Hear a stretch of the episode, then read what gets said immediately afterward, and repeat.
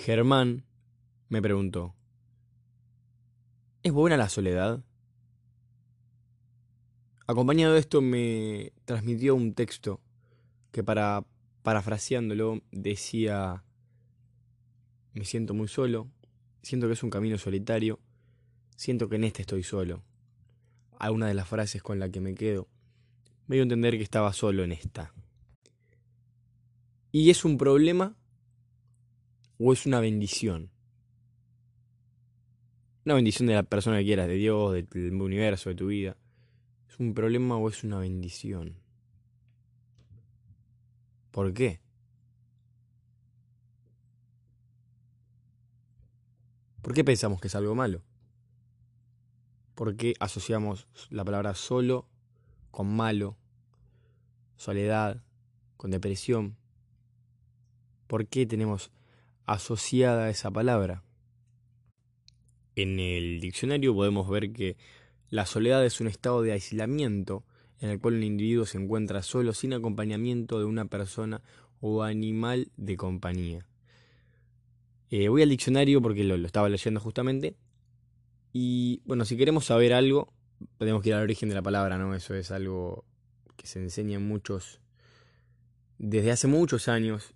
Para saber algo, para comprender desde las raíces, estudiemos los orígenes de la palabra, ¿no? Y no es más que eso. No es más que estar en un estado de aislamiento en el cual te encuentras solo. En ningún momento dice que está acompañado de una depresión, en ningún momento dice que lleva la depresión, en ningún momento dice que es malo. Es una connotación que nosotros le damos a la palabra soledad o al sentimiento de no estar solo.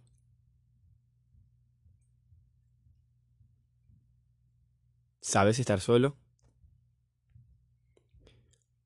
Porque verdaderamente estar solo, si no es que sabes estarlo, si todavía no aprendiste a cómo estar solo, a cómo disfrutarte, a cómo sacar lo mejor de vos en esa situación, es probable que no lo disfrutes para nada, pero es una transición. Nadie nació aprendiendo a estar solo. Nadie nació aprendiendo a estar solo, sino que se aprendió en el camino al estar solo. Se aprendió cuando la vida nos, puso en una situación de soledad para que nosotros podamos aprender y sacar el máximo provecho de, esa situación.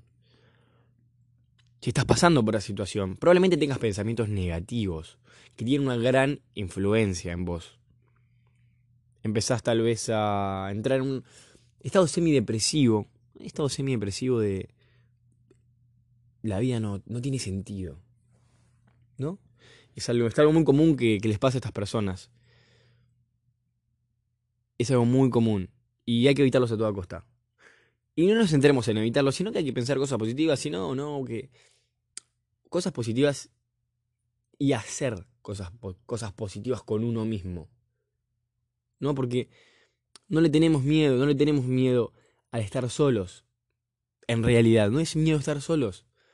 Es miedo a no estar acompañados. No es miedo estar solo. Nadie tiene miedo a estar solo. Tiene miedo a no estar acompañado, a la ausencia de esas personas en esa relación, en esa familia. La dependencia. La dependencia de tu entorno. ¿Vos dependés de tu entorno? Es muy importante. Es muy importante. Te voy a contar algo que no le conté a nadie.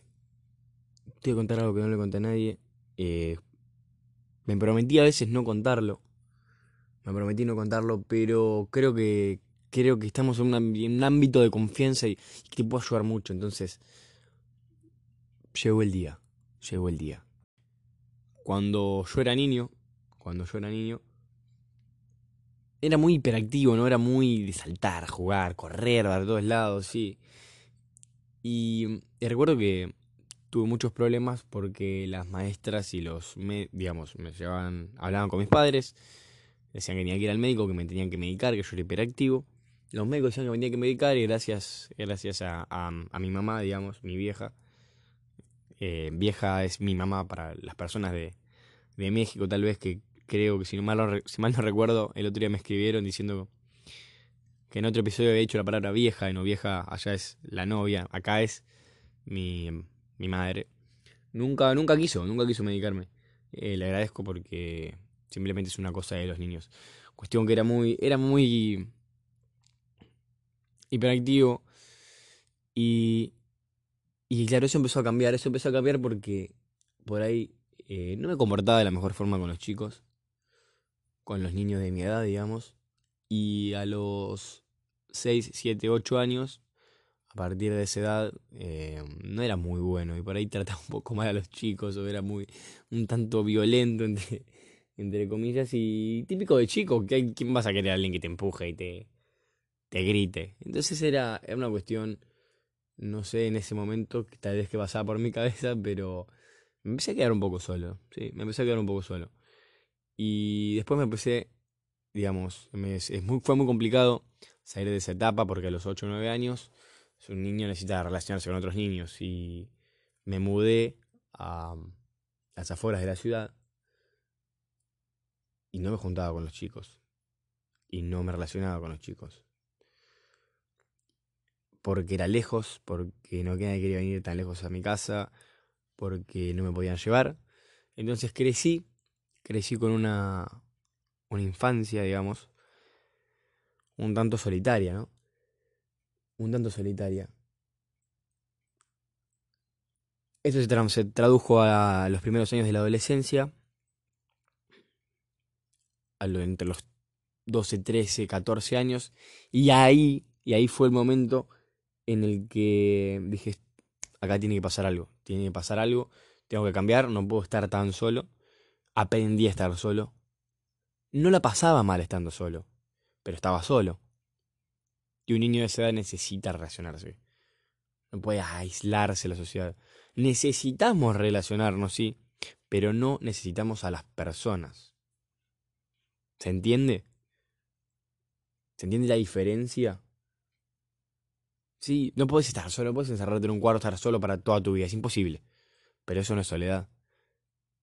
La soledad es el miedo a que las otras personas no estén con vos. Y eso es lo que me pasaba de chico. Dije, esto tiene que cambiar, esto tiene que cambiar. Y empecé a relacionarme con las personas. Empecé a pensar en mí y a hacer cosas buenas. Para mí hacer el deporte que me gustaba, a ir a los lugares que me gustaba, solo, a no quedarme en mi casa, porque tampoco ayuda. Y desde ese momento, de ese momento descubrí que en realidad era bueno para las relaciones. Era bueno para las relaciones, sí. Y un poco respondiendo a la pregunta que me dice Germán, que, que me preguntó si la soledad era buena, era mala, es depende de vos, es depende del enfoque. Yo lo tomé como algo bueno para así descubrir lo que verdaderamente me gustaba. Yo lo tomé como algo positivo a la soledad, para decir, bueno, no quiero estar solo. ¿Me gusta? Me gusta. Ya estuve solo, ahora no lo quiero estar. Pero una vez que aprendes a estar solo, podés volver a estarlo sin ningún tipo de problemas. Si nunca aprendes a estar solo, se va a formar un gran inconveniente. Porque vas a estar dependiendo de esas personas. No vas a ser una persona interdependiente. No vas a ser una persona independiente. Sino que vas a necesitar la mano, la aprobación, los consejos. Necesitar de las demás personas. No querer, necesitar. En ese camino de la adolescencia, de la infancia, en esa transición, en esa etapa de mi vida, descubrí mi propósito. Descubrí mi propósito. Porque sabía que nadie, que no quería que nadie más esté así. Y digamos que terminó hace poco la, mi adolescencia, ¿no? Como, como algunos dicen que es hasta los 21, algunos dicen que termina a los 18, que no, que sigue, que es un proceso largo. Vamos a tomarlo como un proceso y vamos a decir que, que estoy en la etapa final y que verdaderamente descubrí mi propósito en esta etapa. que es que nadie más se sienta solo, que es que nadie más no le guste estar solo, sino que aproveche esa situación para así crear su propósito, que no necesariamente tiene que ser el mismo que el mío. Por ahí tal vez estando solo te descubrís que te gusta la música, que te gusta determinado deporte, que te gusta escribir, que te gusta estudiar determinada profesión, vender, quién sabe, ser heladero, nada está juzgado, nada se juzga, nada se juzga. Para cerrar, tengo una frase de Pablo Coelho, increíble, increíble. Que bueno, este es un escritor brasilero que tiene muchísimos libros. Eh, son un poco de es un poco de fábula. Te recomiendo leer a Pablo Coelho. Te recomiendo leer a Pablo Coelho. Es un. son libros. son fábulas justamente. Eh, no son tan racionales. Pero es una lectura agradable y que en cierto punto, en cierta etapa de tu vida, puede servirte. Puedes. Y la frase de Paulo Coelho dice: La soledad, cuando es aceptada, se convierte en un regalo que nos lleva a encontrar nuestro propósito en la vida. Qué profundo, qué profundo. Y yo leí esta frase verdaderamente un tiempo después de que descubrí mi, mi propósito no, le había puesto ese nombre, ¿no? el nombre a propósito es muy profundo, pero no le había puesto ese nombre, pero sabía que eso no quería que se repita y que necesitaba, esto sí lo necesitaba, esto sí lo necesitaba, eh, predicarlo, por así decirlo, ayudar a esas personas.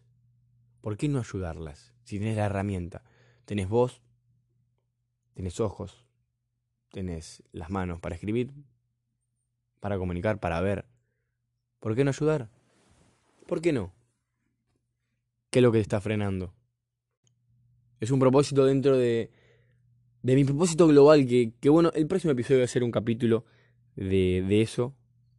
Estate atento porque eh, te voy a contar mi propósito y por qué en la profundidad de, de mi ser, digamos, eh, lo que me inspira a hacer el podcast va a crecer muchísimo.